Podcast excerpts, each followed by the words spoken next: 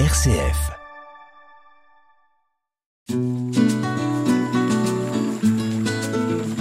Laudato aussi, déjà demain, sur une RCF Belgique.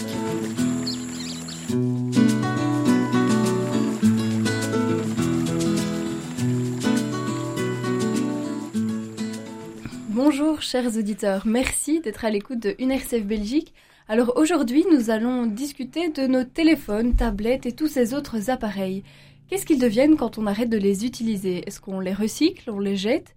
Est-ce que c'est si difficile de les réparer?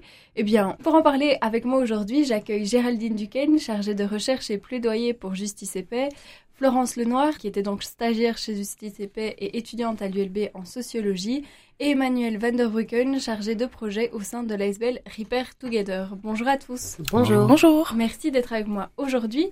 Alors pour commencer, Florence, tu as euh, particulièrement travaillé sur cette question des déchets électroniques chez euh, Justice et Paix. Peux-tu nous expliquer de quoi est-ce qu'on parle quand on parle de ces déchets qu'on appelle DEEE e? Ça réfère à quoi cette abréviation? Oui, donc euh, voilà, j'ai un petit peu parlé de ça euh, quand j'ai fait mon stage. Et en fait, les D3E, c'est ce qu'on utilise quand on parle des déchets d'équipements électriques et électroniques. Et euh, en gros, c'est tout ce qui fonctionne sur batterie, sur secteur, avec des piles. Et euh, c'est vraiment euh, et du coup c'est une fois qu'on les utilise plus donc euh, soit parce qu'ils sont cassés ou parce que simplement on n'a plus envie de les utiliser qu'on a eu un nouveau modèle ou quoi que ce soit ben ils se transforment donc automatiquement en déchets et alors c'est des déchets qu'on est censé gérer comme n'importe quel autre déchet qu'on produit au quotidien et alors comme, comme vous l'avez dit tout à l'heure, c'est nos smartphones, nos ordinateurs, mais c'est aussi tous nos, nos appareils électroménagers. Ça vraiment, ça, ça, c'est partout autour de nous, on les utilise euh, quotidiennement, et donc ça représente vraiment une, euh, une très grande quantité d'objets euh, qu'on, voilà, qu'on, génère chaque jour, quoi on le voit autour de nous, ces objets, on a tendance à en acheter de plus en plus chaque année. Il y a une nouvelle génération, donc on va changer de téléphone. Ils sont en augmentation ces dernières années. Vous avez quelques chiffres peut-être? Ouais, ouais, tout à fait. Euh, bah, comme vous le dites bien, euh, c'est des, des, objets qui sont très soumis aux, aux effets de mode, et ce qui fait qu'on change régulièrement de de smartphones, par exemple, hein, pour prendre un exemple qui parle à tous ici, je pense.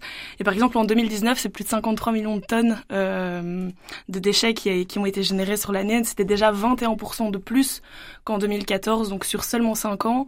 Et alors, en 2021, ce serait plus de 57 millions de tonnes euh, qui, qui auraient été générées. Donc, c'est déjà à peu près 4 millions de tonnes de plus qu'en 2019, ce qui est vraiment énorme. Pour donner un, petit ordre de, grandeur, j'ai pris connaissance du fait que ce serait peut-être même plus lourd que la Grande Muraille de Chine. Donc ce qui est vraiment... Euh, parce que c'est difficile de se rendre compte de ce que c'est réellement 57 millions de tonnes. Enfin, ça parle pas forcément. Donc c'est vraiment, euh, c'est vraiment énorme. Alors, on l'a évoqué, cette augmentation de consommation, elle est notamment due à cet effet de mode. On rachète toujours des nouveaux objets. Est-ce qu'il y a d'autres d'autres raisons de cette augmentation de la consommation des objets électroniques? Bah oui, il y, a certainement d'autres raisons. Il faut voir que la durée de vie de ces objets a tendance à, se réduire au fur et à mesure des années. Hein. Euh, une machine euh, à laver il y a, euh, je sais pas, il y a 15, 20 ans avait une plus longue durée de vie qu'aujourd'hui. Donc c'est ce qui s'appelle et ce qui se réfère un peu au phénomène de l'obsolescence programmée, c'est-à-dire que dans la société de croissance dans laquelle on est, où on vise à produire toujours plus finalement, c'est un peu cette course à la production et donc aussi euh, à la consommation, eh bien, euh, nos objets, on remarque en tout cas que de façon délibérée ou pas, euh, ils sont plus fragiles, ils cassent plus vite. Euh, il y a, bon, Emmanuel en parlerait certainement euh, bien aussi, mais il y a différents procédés qui, des, des, mises à jour logicielles par exemple pour tout ce qui est équipement électro, smartphone, etc., qui font qu'on est confronté à des contraintes, que ça casse, que ça, que ça ne marche plus vraiment, et donc que le consommateur va avoir tendance à se tourner vers de nouveaux biens de consommation. Ça, en plus de l'obsolescence psychologique euh, dont euh, Florence parlait, qui est donc celle qui fait que le consommateur est sensible à euh, ce déferlement de publicité qui va le pousser à, à, changer aussi d'équipement pour en avoir un plus neuf, un plus moderne, un plus séduisant. Et ça, c'est quelque chose aussi qui, qui existe bel et bien. Alors dans tous ces objets, on pense notamment donc aux batteries, aux piles. On sait que ce sont des matériaux en fait euh, très compliqués à recycler, voire pas du tout pour certains. Est-ce que vous pouvez peut-être nous parler des composants principaux, parce qu'on sait bien qu'il y a plein d'objets donc plein de composants, mais les composants principaux de ces objets, c'est quoi? Euh, Est-ce qu'on les connaît? Bah, alors il y a, évidemment beaucoup de, de composants parce qu'on s'intéresse à une gamme très très large euh, d'objets, hein, euh, les machines à laver, euh, les fours, on va retrouver, je sais pas moi, des plastiques, polymères, etc. Mais nous chez Justice Épais, l'axe qu'on on analyse surtout, c'est celui des métaux et celui, les ressources qui nous intéressent le plus, ce sont celles-là qu'on retrouve en fait partout dans tous nos, nos, nos, biens de consommation, nos objets du quotidien et qu'on va retrouver encore plus demain et qu'on retrouve particulièrement dans ce secteur euh, si je peux dire, en plein essor depuis plusieurs années, qui est celui des, des high-tech des, ou des nouvelles technologies de l'information et de la communication, donc tout ce qui est smartphone, tablette, ordinateur, qui vont faire appel à des métaux euh, qu'on n'utilisait pas encore il y a 15, 20, 30 ans. Donc on, on, s'intéresse à de nouveaux métaux. Et dans un rapport que, que je conseille à, aux personnes qui s'intéressent à la question d'aller lire, donc qui est celui des e-global waste, euh, donc les déchets euh, d'équipements électroniques et électriques à travers la planète, on se rend compte que dans les équipements électriques et électroniques, on recense 69 éléments du tableau périodique de Mendeleev.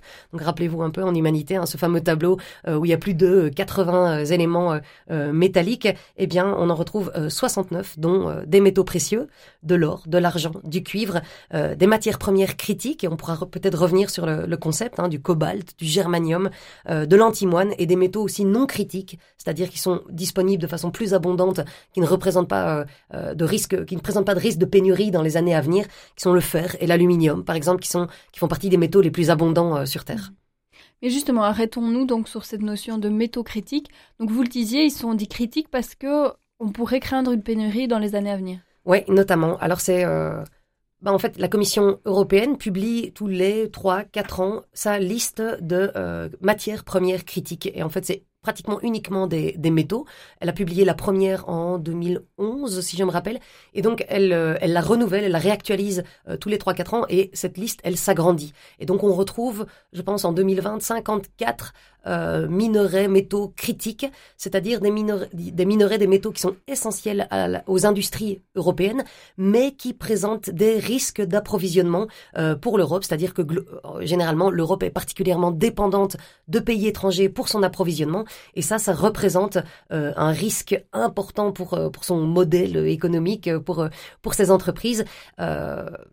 et donc, la Commission européenne euh, est en train de mettre en place des stratégies en fait pour essayer de sécuriser justement son approvisionnement. Donc ça peut passer par des stratégies commerciales, euh, par l'augmentation du recyclage euh, et on y reviendra, et puis aussi par le fait, qui sait, de peut-être réouvrir des mines en Europe, ce que l'on n'espère pas forcément, mais en tout cas c'est des sujets qui sont qui sont sur la table. Donc cette criticité, pour terminer, elle elle, tient compte de plusieurs critères, donc géologique, à quel point est-ce que ces matériaux sont abondants dans les sous-sols euh, ou pas, euh, géopolitique, où est-ce qu'ils se trouvent, dans quel type de pays, et est-ce qu'il y a des problèmes de gouvernance qui se présentent dans ces pays, comme par exemple à l'est de la RD Congo, qui est une, une zone particulièrement riche euh, en métaux, mais aussi des critères socio-environnementaux et, et, autres. Donc c'est un concept assez large. Mm-hmm. Alors peut-être juste pour s'arrêter un instant sur les conséquences justement socio-environnementales, l'extraction de ces minerais, ces matériaux, comment est-ce qu'elle se passe Vous l'avez dit, c'est pas en Europe, il y a beaucoup ça en République par exemple démocratique du Congo, il y en a également en Amérique du Sud. C'est peut-être compliqué de, de, donner une leçon générale pour tous ces pays, mais quelles sont les conditions bah, je dirais quand même général. Ouais, ouais. On va tenter. Globalement, c'est pas c'est pas terrible. Bon, il faut dire qu'il y a quand même encore des mines euh, en activité en, en Europe, hein, donc euh, c'est quand même pas une idée tout à fait réelle, enfin tout à fait vraie de se dire en fait tout se passe ailleurs, mais en tout cas en Belgique on, ne le, on ne le voit pas et donc on a tendance à penser que que c'est loin parce qu'on n'est pas confronté à cette réalité.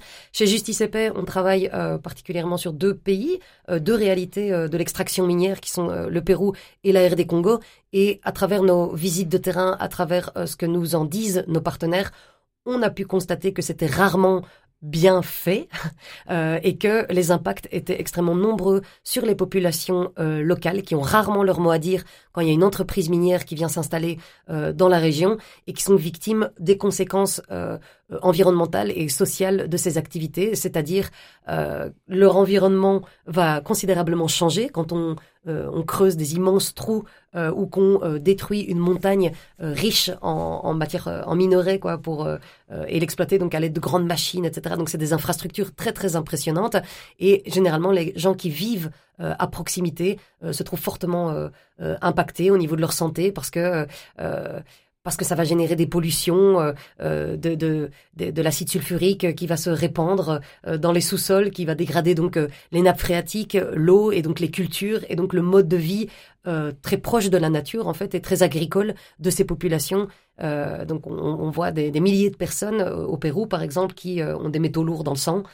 et puis la réalité alors de, de l'est de la RDC, bah, elle est un peu différente avec euh, une dimension de conflit euh, armé, euh, la, participation de groupes armés à ce commerce des minerais et donc tous les impacts et les violences sur les populations. Mais ça, c'est pour faire vraiment très très bref et, les conditions des mineurs qui descendent sans protection sous-sol, dans, dans, les sous-sols pour aller chercher une partie de, ces, minerais. On va revenir quand même au, sujet qui nous intéresse, donc qui est ces éléments, ces déchets triple E que vous avez évoqué, Florence. Alors, une fois qu'on arrête de les utiliser, qu'est-ce qu'on en fait? Depuis quelque temps, on peut les déposer dans des points de collecte. Qu'est-ce qu'ils deviennent après cela? Est-ce que déjà il y en a beaucoup dans ces points de collecte? Au niveau global, euh, il faut savoir que euh, sur donc les 53,6 millions de tonnes de mmh. déchets euh, de, D, de D3E donc produits à l'échelle mondiale, il y en a 17,4% qui sont enregistrés et collectés, donc qu'on peut recenser dans les circuits formels de collecte et de recyclage mais il y en a donc 82%, donc au niveau mondial, qui ne sont pas enregistrés, dont on perd la trace. Euh, donc on va voir des réalités très différentes euh, selon les continents par rapport à la, aux réglementations et aux législations en place quant à la collecte et au recyclage. Euh, et à ce niveau-là, donc l'Europe est le continent qui est le mieux situé par rapport à cette, à cette collecte et, au recyclage, donc en matière de, chiffres, parce que on en collecte et on en recycle 42,5%, 42,5% des D3E produits euh, et recensés donc sur notre dans l'Union européenne ou au niveau européen euh, sont euh, récoltés. Mais on est aussi le continent qui a la plus grande production par habitant de D3E. donc on en consomme donc 16,2 kilos par habitant par an. Donc c'est le chiffre le plus important aussi à l'échelle mondiale. Alors on a on parle de recyclage. C'est peut-être un peu technique, mais pour ne pas donner une fausse image, est-ce que dans ces appareils, on l'a évoqué, il y a plein de composants. Est-ce que tout est recyclable Est-ce que on ne laisse vraiment plus aucune trace quand on laisse son appareil dans un pot de collecte? Alors c'est de fait complètement une fausse idée.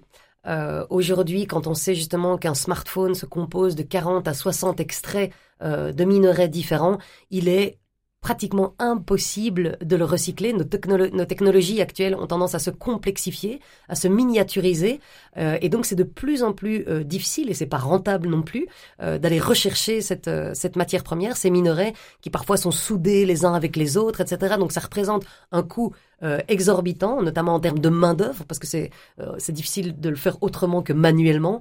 Donc aujourd'hui, un smartphone ne se recycle pas à 100%, loin de là, ou très peu.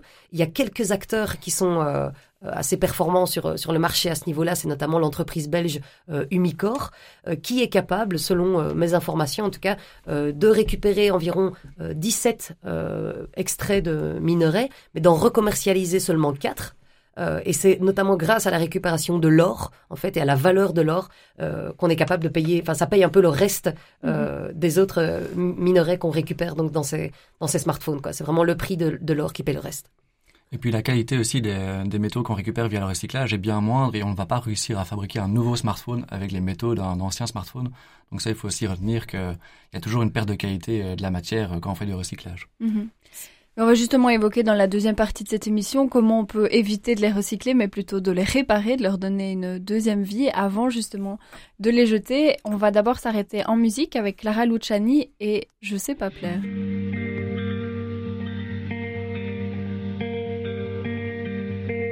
Je sais pas faire aussi bien que les copines dans les bars qui se dandinent pour pas rentrer toute seule, non. Je sais pas rouler des airs ni des hanches, avoir l'air d'être là par hasard, non. Je sais pas faire. J'ai pas je ne sais quoi dans les cils, dans la voix, pas de parfum impérieux. Si on s'éprend de moi par un hasard heureux, ce n'est pas pour mes beaux yeux. Je sais pas plaire c'est tout un savoir-faire. Faut aimer s'enrober de mystère. Je sais pas faire, je sais pas plaire. C'est tout un savoir-faire. Faut aimer s'enrober de mystère. Je sais pas faire, je sais pas plaire. Je sais pas plaire. Mais un jour il viendra, on n'aura rien à faire de l'art et de la manière. Il parlera mon cœur qui n'est pas minodeur et on se comprendra, oui. Je vais lui plaire, sans doute qu'il aimera ce qui fait que je suis moi, un peu gauche et fragile, oui. Il s'émouvra peut-être de me trouver discrète dans le bazar des bars, oui. Je sais pas plaire, c'est tout un savoir-faire. Faut aimer s'enrober de mystère. Je sais pas faire, je sais pas plaire. C'est tout un savoir-faire. Faut aimer s'enrober de mystère. Je sais pas faire, je sais pas plaire. Ah,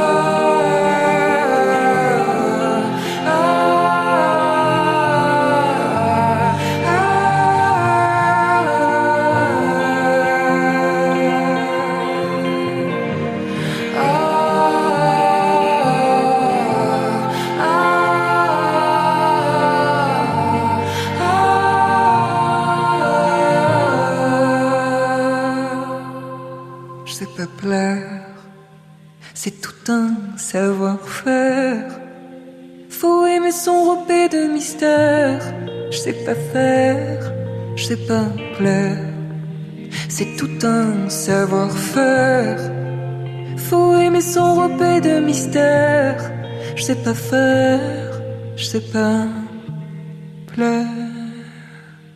Vous êtes toujours dans l'émission Laudato aussi. Merci d'être à l'écoute de UNRCF Belgique.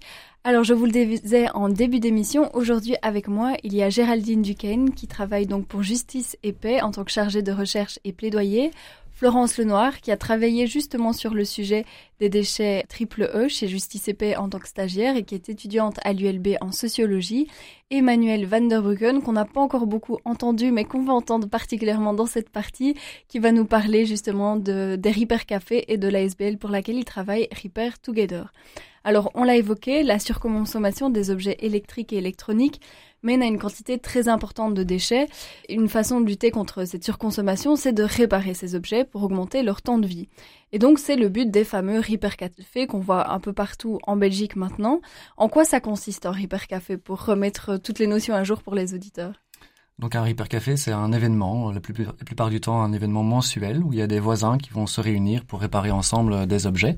Donc vous pouvez venir faire réparer euh, des petits électros comme une machine à café, un aspirateur, mais vous pouvez aussi venir faire réparer des vêtements, des vélos, du petit mobilier, donc un peu de tout. Et donc euh, c'est vraiment de la co-réparation. Vous vous installez à la table du bénévole, il va vous montrer comment réparer votre objet potentiellement vous donner l'envie de réparer par vous-même après. C'est des événements à participation libre, donc euh, tout le monde peut venir euh, vraiment participer à cette activité de co-réparation.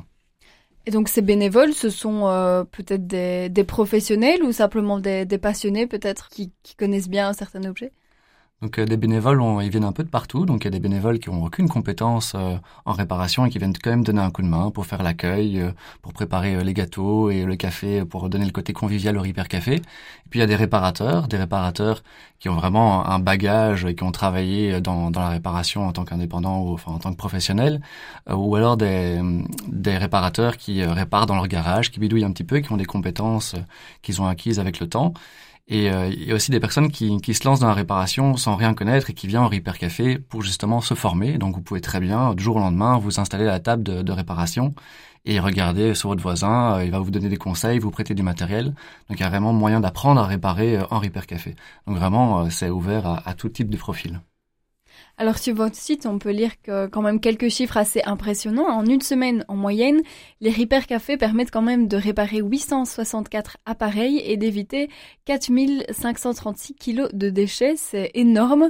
Euh, donc il y a un vrai engouement. Il y a pas mal de Repair Café euh, déjà un peu partout en Belgique et dans d'autres pays. Oui, c'est vraiment un concept que, qui a explosé. Donc dans le monde, c'est près de, de 2200 Repair Café qui sont qui sont actifs.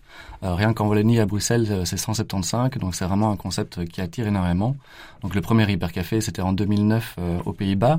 Puis la Belgique, c'est le premier pays à avoir importé le concept. Donc, en 2012, on a ouvert, leur hypercafé à Excel. Et en 10 ans, même pas, c'est 175 hypercafés euh, qui, qui existent aujourd'hui, qui sont actifs. Et chaque mois, on reçoit encore des demandes, que ce soit des groupes de citoyens, euh, des communes, des associations qui veulent lancer leur hypercafé et qui savent pas comment faire.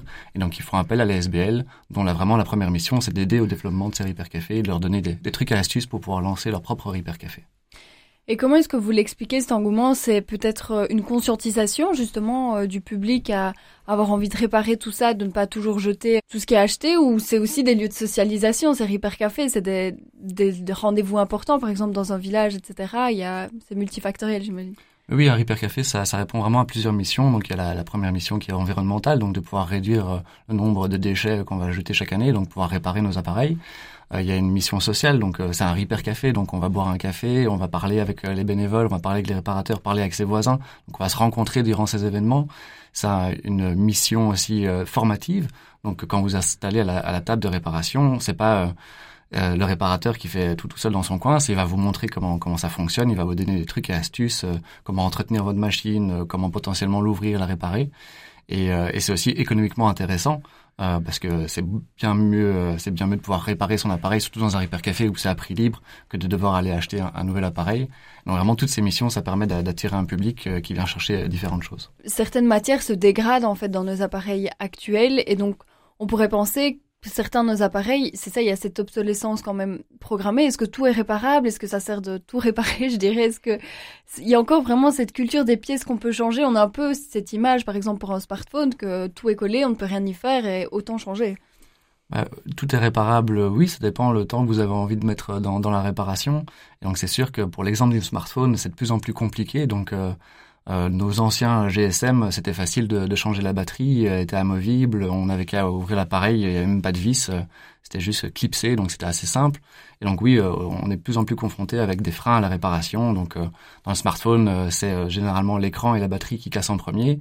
Et aujourd'hui, ces, écrans et ces batteries sont collés dans l'appareil, donc il faut faire chauffer la colle avec un, sèche-cheveux pour faire fondre cette colle et pouvoir justement séparer les différents éléments.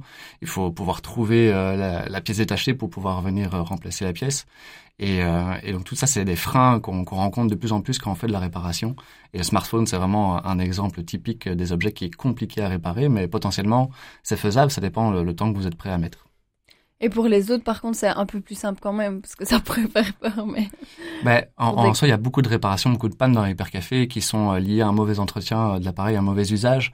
Donc, euh, dans les hypercafés, c'est plus de 65 à 75% d'objets qui sont réparés. Donc, c'est vraiment énorme, en fait, ce taux de réparation.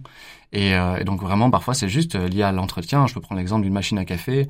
Euh, donc ça, ça, nécessite un entretien et donc souvent on a un peu euh, les recettes de grand-mère, on va mettre du vinaigre pour attaquer le calcaire et typiquement la machine à café, euh, si vous en mettez dans le réservoir, pas de souci, mais si vous détartrez votre machine avec du vinaigre, ben vous risquez de l'abîmer. Donc quand vous venez dans un repair café, le, le, réparateur va vous donner ses conseils, il va vous dire mais non, mettez de l'acide citrique. Euh, je vous donne l'adresse d'un magasin qui en vend pour pas cher. Et donc c'est toutes des, des, astuces que vous allez que vous allez découvrir en repair café et qui vont vous permettre d'augmenter la durée de vie de votre objet. Alors, en parallèle avec votre travail, il faut aussi justement ces petits magasins qui peuvent vendre toutes ces pièces détachées pour réparer. Est-ce que j'ai l'impression que c'était quelque chose qui avait un peu plus il y a quelques années. Ces petits magasins ont eu tendance à fermer. Est-ce qu'il y en a pas mal qui réouvrent? Les pièces détachées, c'est une culture qui, revient en, parallèle à ce mouvement de réparation? Donc des commerces euh, de pièces détachées, c'est de plus en plus euh, compliqué d'en trouver, effectivement. Donc il y a encore... Euh, des, des irréductibles qui, qui, gardent leur magasin et, et leurs pièces. Et donc ça, c'est vraiment précieux et il faut, faut conserver justement ce lien. Euh, mais oui, ça devient de plus en plus, plus compliqué de trouver des pièces. Euh, avec le Covid, c'est une, une, situation presque catastrophique pour trouver des pièces détachées aujourd'hui. Donc tout est fabriqué évidemment dans, dans les pays, euh, en Chine, euh, en Asie. Et donc la source est un peu tarie pour l'instant. Et donc oui, c'est vraiment une, une des demandes qu'on a. Et donc au de la SBL, on a aussi un un devoir de militance et donc euh, de vraiment pousser au niveau européen notamment pour euh, pour pour euh, que des lois obligent les fabricants à, fournir des pièces détachées, à fournir des informations. Donc c'est vraiment un combat qu'il faut mener aussi bien au local avec les cafés qu'à un niveau plus global, notamment au niveau européen, pour pouvoir justement avoir accès à toutes toutes ces pièces détachées, notamment pour pouvoir réparer nos objets. Actuellement, justement, est-ce que ces fabricants sont tenus par certaines lois européennes peut-être à à assurer euh, au minimum qu'on puisse remplacer certaines pièces, qu'on puisse démonter leurs objets ou c'est pas vraiment euh, réglementé? Bah, ils sont tenus euh, sur la durée. Elle est fixée sur deux ans, donc c'est la garantie de nos objets. Donc euh, voilà, au bout de deux ans, la plupart du temps, nos appareils euh, finissent par casser. Et on le remarque dans les Repair Café, dans les statistiques, souvent les gens qui nous appellent un objet, c'est généralement après deux ans, euh, deux ans, deux ans et demi que, l'appareil casse et donc qui, qui, viennent le faire réparer. Et donc oui, les, enfin non, les fabricants ne sont pas sont pas forcés aujourd'hui à augmenter la durée de vie de leur appareil. Ils sont dans un modèle économique qui est basé sur cette limite de deux ans et, euh, et, donc voilà, tout est calculé justement. Certains, certains composants des appareils, on le voit que ils sont vraiment calculés pour qu'au bout de deux ans, ils lâchent et qu'on doit venir euh, le remplacer. Mais si je ne me trompe, quand même, les débats sont sur la table au niveau européen. Et il y a notamment des directives autour de l'éco-conception mhm. euh, qui euh, vont être encore renouvelées et qui d'ailleurs euh, euh, je sais pas, il y a eu un règlement euh, supplémentaire qui a été ajouté ou qui a été euh, renouvelé l'année passée et qui visait justement à ce que les pièces détachées soient disponibles plus longtemps, dans les 7 à 10 ans à partir de la mise sur le marché du produit. Donc il y a des petites choses qui bougent, qui ne concernent pas toutes les catégories de, de produits. Je pense que par exemple les appareils électroniques sont pas sont pas dedans, mais mais ça, ça bouge quand même. Euh, c'est pas complètement ignoré par les politiques européennes, même si c'est insuffisant euh, par rapport aux, aux, besoins. Oui, tout à fait. Donc nous, on fait partie d'une coalition qui s'appelle euh, White to Repair, donc le droit à la réparation, qui justement euh, fait du lobbying au niveau européen pour euh, pour avoir ces avancées, notamment en termes de normes. Et donc, euh, c'est vrai que dans le Green Deal de l'Europe, euh, il y a notamment le terme de droit à la réparation qui est apparu, et donc c'est déjà une première victoire. Euh, en Belgique, actuellement, il n'y a pas de loi qui, qui permette justement d'attaquer pour une entreprise pour l'obsolescence programmée, ce qui existe par exemple en France. donc, il y a une association qui s'appelle Halt à l'obsolescence programmée qui mène un combat notamment là-dessus. Donc, il y a pas mal de choses qui se passent chez nos voisins français et qui permettent justement de, de pousser en fait les, les normes européennes vers le haut. Euh, on, parlait notamment de certains objets euh, euh, enfin de déco-conception et de, réfléchir à comment mieux réparer nos objets. En France, il existe un indice de la réparabilité, donc euh, qui permet justement pour euh, cinq catégories d'objets, donc c'est les smartphones, les ordinateurs portables, les TV, les tondeuses électriques et, euh, et encore un cinquième que j'ai oublié. Et donc c'est un indice qui va vraiment définir si c'est facile de réparer ces objets, donc d'avoir accès aux pièces détachées, de pouvoir démonter l'appareil, de pouvoir accès à l'information, les schémas techniques pour pouvoir réparer nos appareils. Et donc c'est un indice qui permet justement de, de, de pouvoir pour, pour, que le consommateur puisse vraiment savoir ce qu'il achète mmh. euh, et que potentiellement il puisse le réparer pour la suite. Ouais. Et, et, de fait, il est en, en vigueur en France depuis euh, depuis l'année passée. Euh, il est aussi en réflexion au niveau européen pour que ce soit généralisé au niveau européen. Donc, ils sont sur le point aussi. La Commission est sur le point de proposer quelque chose. Et en Belgique, je l'ai vu apparaître cet indice de réparabilité euh, dans le nouveau plan d'action sur l'économie circulaire euh, que vient de sortir euh, la ministre Katabi, ministre du climat, Green Deal, etc. Où ils annoncent aussi qu'en Belgique, ça pourrait arriver. Après, en France, je pense que le, le petit bémol, entre autres choses, c'est que ce sont les producteurs eux-mêmes qui euh, qui calculent leur indice de réparabilité. Ah oui. Et donc, il euh, faut aller fouiller un petit peu plus loin pour voir un peu le degré de fiabilité de, des informations qu'ils donnent. Quoi. Vous parlez d'attaquer par exemple un, un fabricant pour l'obsolescence programmée. Est-ce que c'est un cas qui a déjà eu, enfin, vous évoquez certaines lois du coup françaises. Est-ce qu'on aurait besoin d'un cas comme ça en Belgique pour créer peut-être une jurisprudence, quelque chose à ce niveau-là? Ah, C'est sûr qu'une loi obsolescence programmée en Belgique, c'est vraiment euh, euh, très opportune pour pouvoir justement euh, attaquer des fabricants si on arrive à prouver justement qu'ils ont délibérément réduit la durée de vie euh, de l'objet. C'est ça toute la complexité de l'obsolescence, de pouvoir prouver qu'elle est programmée. Mm -hmm. donc, bon, l'obsolescence esthétique, comme on a parlé, ou psychologique, c'est tout ce qui est question de mode. On a parlé de l'obsolescence technique de certains composants qui, au bout de deux ans, lâchaient. Il y a aussi l'obsolescence logicielle. Donc voilà, un smartphone qui les mises à jour ne sont plus disponibles et donc on n'arrive plus à mettre des nouvelles applications dessus. Donc il y a quelques cas qui ont effectivement euh, qu'on qu peut citer, notamment bah, Apple. Il y avait un de leurs modèles de smartphone. Ils ont fait une euh, mise à jour de logiciel qui a réduit les capacités de leur smartphone. Et donc il y a eu euh, une affaire en justice aux États-Unis où ils ont pu attaquer Apple justement sur ce point-là et vraiment prouver qu'ils avaient délibérément réduit la durée de vie de leur appareil. Et donc c'est des cas qui euh, voilà qui existent. Euh, c'est très compliqué de prouver ça. Et puis après, c'est surtout au niveau de l'opinion publique que, que, que, ça éveille euh, les, les, consciences, mais ça ne change pas réellement les choses. Apple ne, ne, change pas son modèle économique pour autant. On va marquer une deuxième pause musicale, on se retrouve juste après.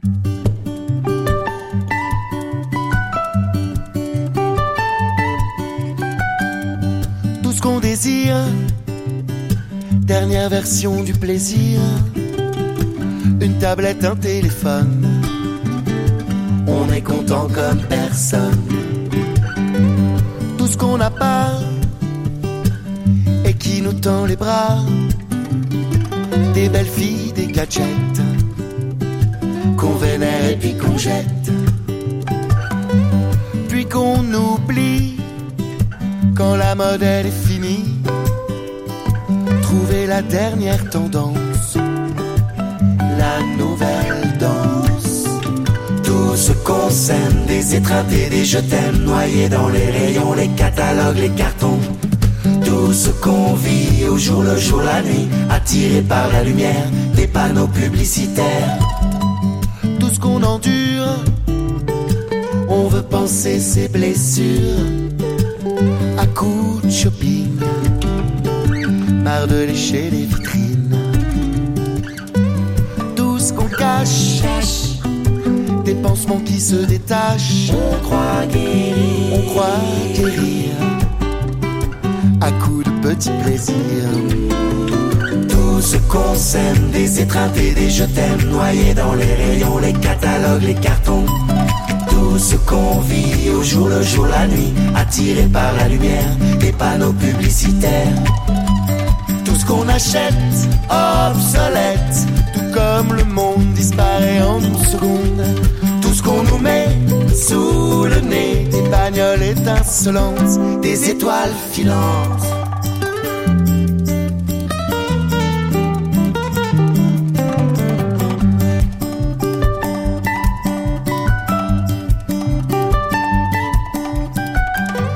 On court après des inventions, des objets, du dernier cri. Comme c'est jamais fini,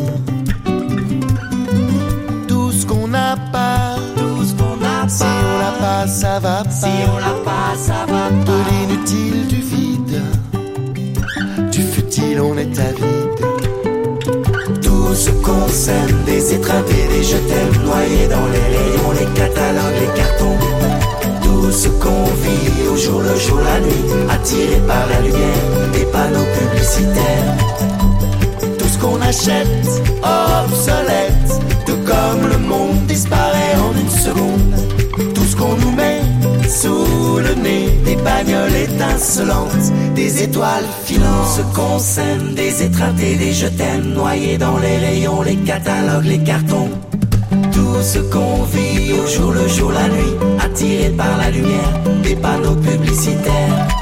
Tout ce qu'on sème, des étreintés, des je t'aime, noyés dans les rayons, les catalogues, les cartons.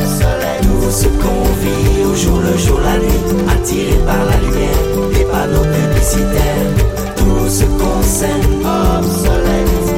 Tout ce qu'on vit, obsolète. Tout ce qu'on sème, des étreintés, des je t'aime. Tout ce qu'on sème, des étoiles filantes.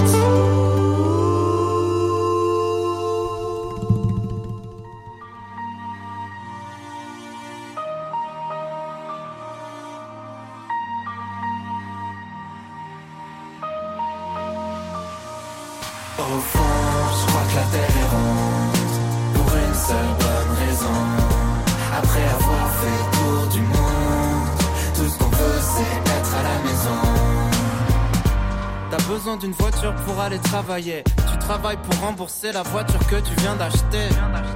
Tu vois le genre de cercle vicieux, le genre de truc qui donne envie de tout faire sauf de mourir vieux. Tu peux courir à l'infini, à la poursuite du bonheur. La terre est ronde, autant l'attendre ici. Je suis pas feignant, mais j'ai la flemme. Et ça va finir en arrêt maladie pour toute la semaine. Je veux profiter des gens que j'aime. Je veux prendre le temps avant que le temps me prenne et m'emmène. J'ai des centaines de trucs sur le feu, mais je ferai juste ce que je veux quand même. Hmm. Au fond, je crois que la terre est ronde Pour une seule bonne raison Après avoir fait le tour du monde Tout ce qu'on veut c'est être à la maison Au fond, je crois que la terre est ronde Pour une seule bonne raison Après avoir fait le tour du monde Les rappeurs qu'un donnent les mêmes conseils que mes parents. Fais ce que tu veux dans ta vie, mais surtout fais de l'argent. J'essaye de trouver l'équilibre. À quoi ça sert de préparer l'avenir si t'oublies de vivre? En caleçon qui me sert de pyjama. Au lieu de lécher mon patron pour une avance qui me filera pas. Ce soir, je ramènerai l'équipe en attendant. Merci d'appeler, mais s'il te plaît, parle après le. Aujourd'hui, je me sens bien. Je voudrais pas tout gâcher, je vais tout remettre au lendemain. Y a vraiment rien dont j'ai vraiment besoin. On verra bien si je me perds en chemin. Hmm. Au fond, je crois que la terre est ronde. Pour une seule bonne raison. Après avoir fait le tour du monde, tout ce qu'on veut c'est être à la maison. Au fond, je crois que la terre est ronde. Pour une seule bonne raison. Après avoir fait le tour du monde, c'est être à la maison. Pourquoi faire tout de suite tout ce qu'on peut faire plus tard? Tout ce qu'on veut c'est profiter de l'instant. On s'épanouit dans la lumière du soir. Tout ce qu'on veut c'est pouvoir vivre maintenant. Pourquoi faire tout de suite tout ce qu'on peut faire plus tard? Tout ce qu'on veut c'est profiter de l'instant. On s'épanouit dans la lumière du soir. Tout ce qu'on veut c'est pouvoir vivre maintenant. Au fond, je crois que la terre est ronde. Pour une seule bonne raison. Après avoir fait le tour du monde, tout ce qu'on veut c'est être à la maison. Au fond, je crois que la terre est ronde. Pour une seule bonne raison. Après avoir fait le tour du monde, tout ce qu'on veut c'est être à la maison. Au fond, je crois que la terre est ronde. Pour une seule bonne raison. Après avoir fait le tour du monde,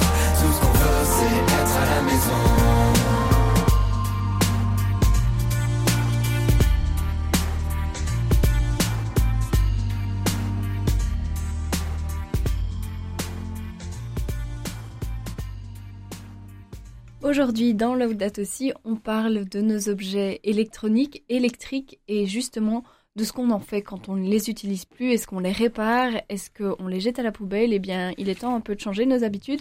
Alors, on parlait à l'instant de d'obsolescence programmée et de certains cas de justice qui ont en tout cas tenté de lutter contre cette obsolescence mise en place par certains fabricants. Géraldine, tu voulais euh, ajouter quelque chose sur le sujet. Ce n'est pas seulement en Amérique que ça se passe, il y a eu ça également euh, ici euh, du côté de l'Europe. Oui, c'est ça. Il y a eu. Bah parce que du coup, la, la France, en effet, a été un peu pionnière sur le sujet. Là, ils ont voté euh, une, une loi, je pense que c'était en 2015, euh, qui permet de, de lutter contre l'obsolescence programmée. Euh, donc, ça a été traduit vraiment en texte législatif. Et depuis, et depuis lors, donc l'association que citait euh, Emmanuel, donc Alta l'obsolescence programmée, a mené deux actions euh, en justice qui ont abouti, hein, qui ont eu, voilà, qui ont condamné. Je pense que c'était Apple et, et une autre marque d'imprimante. Euh, et euh, mais en fait, euh, ça, elles n'ont pas été condamnées pour euh, des cas d'obsolescence programmée avérés parce que c'est extrêmement compliqué de fait de, de prouver le, le caractère délibéré euh, de de- d'obsolescence programmée. Mais ça a été pour sur base d'un autre motif. Et donc en Belgique, il y a aussi des gens qui travaillent euh, sur euh, sur ce, ce thème-là euh, et qui ne plaident pas forcément du coup pour le, le, le vote d'une loi spécifique sur l'obsolescence programmée, mais qui ont tendance à dire qu'il existe déjà des législations, euh, des réglementations existantes qui permettent de condamner les cas d'obsolescence programmée euh, sur, euh, sur, sur euh, base d'autres motifs. Quoi. Donc une loi spécifique ne serait pas forcément nécessaire. Mhm. Alors, on l'a évoqué un peu plus haut, le gros problème de ces déchets, c'est que lorsqu'ils sont jetés, c'est très compliqué de les recycler. On l'a évoqué, c'est une, un leurre de se dire que nos smartphones sont véritablement recyclés. Mais qu'advient-il de ces appareils lorsqu'ils ne sont pas recyclés, Florence Euh, oui, donc c'est effectivement très compliqué. Alors il y a toute une partie de ces appareils qui, euh, comme Géraldine l'évoquait tantôt, donc euh, c'est 82% de ces appareils, on ne sait pas trop finalement ce qu'ils deviennent. C'est très difficile de le savoir finalement. Ils disparaissent assez euh, facilement des radars et euh, c'est pas évident de comprendre exactement le chemin qu'ils qu'ils prennent, mais il y en a qui terminent euh, enfouis sous la terre, incinérés ou qui finissent dans des décharges. Et il y a aussi une partie d'entre eux c'est aussi difficile de chiffrer exactement quelle partie, mais qui parcourent euh, illégalement des milliers de kilomètres et qui terminent dans des décharges euh, à ciel ouvert, dans des pays qu'on appelle du sud global, donc par exemple en Afrique et en Asie, principalement. Donc, euh, donc voilà, c'est fortement, euh, c'est difficile de savoir exact- exactement le nombre, comme je disais, mais c'est c'est une grande quantité. Donc euh, pour donner un exemple, on, estimerait que l'Europe exporte à peu près 6% de ses déchets électriques et électroniques.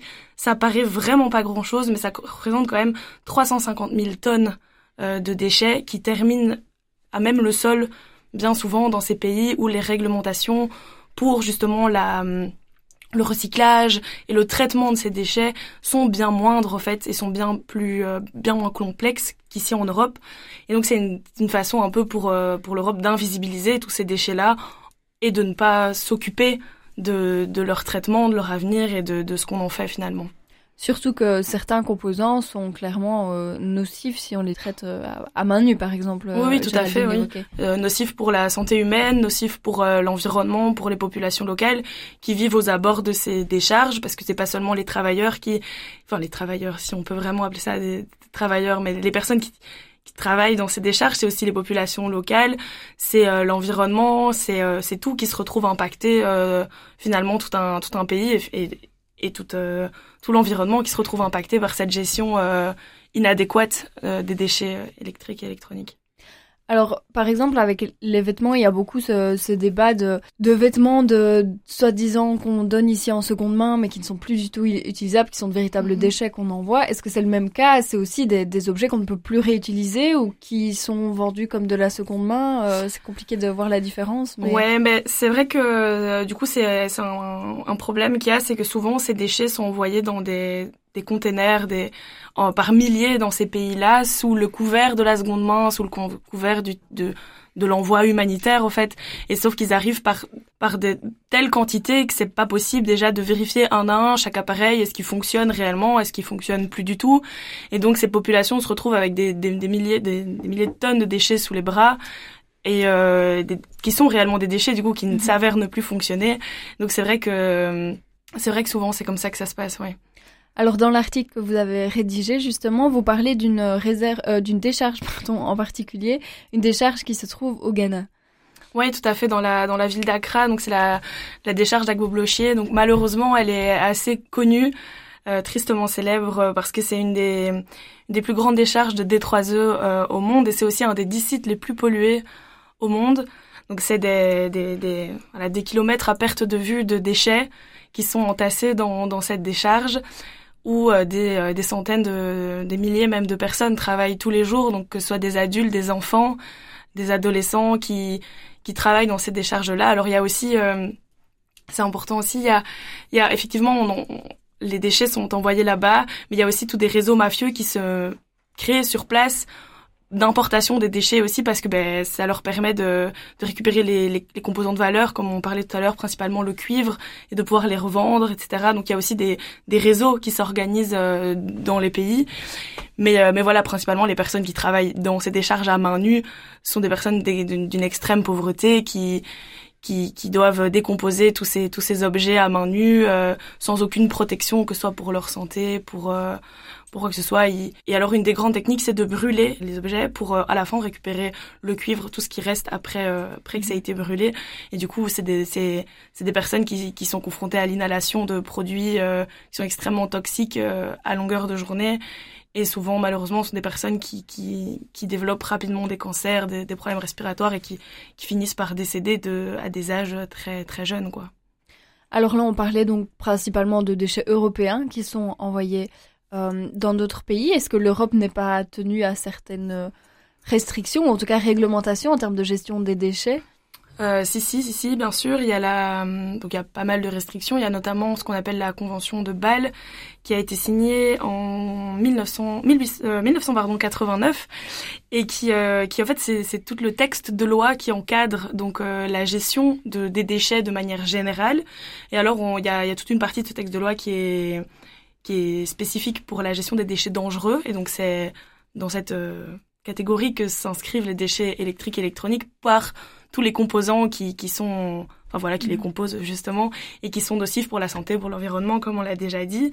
Et en fait, euh, cette convention prévoit que ces déchets dangereux ne peuvent pas transiter vers des pays, comme il est cité dans la convention, donc en développement, donc euh, bah, exactement les pays où ils se retrouvent euh, dans, le, dans cas dont on vient de parler. Déjà, c'est interdit que ça, ça aille jusque là-bas. En plus du fait que ça contourne déjà cette interdiction-là, il y a aussi un texte qui dit que l'exportation de ces déchets doit se faire dans le strict respect de, la santé et de l'environnement, ce qui en plus de ça n'est pas le cas non plus. Donc c'est vraiment deux interdictions qui sont qui sont contournées. Et alors il y a, y a certes la convention de Bâle, mais il y a aussi la convention de Bamako, qui elle, elle a été signée quelques années plus tard en 1998 et qui est une convention qui a été ratifiée par les États euh, africains et qui en plus pour surpasser cette euh, convention de Bâle, cette interdiction d'exporter les déchets, qui interdit l'importation des déchets en Afrique.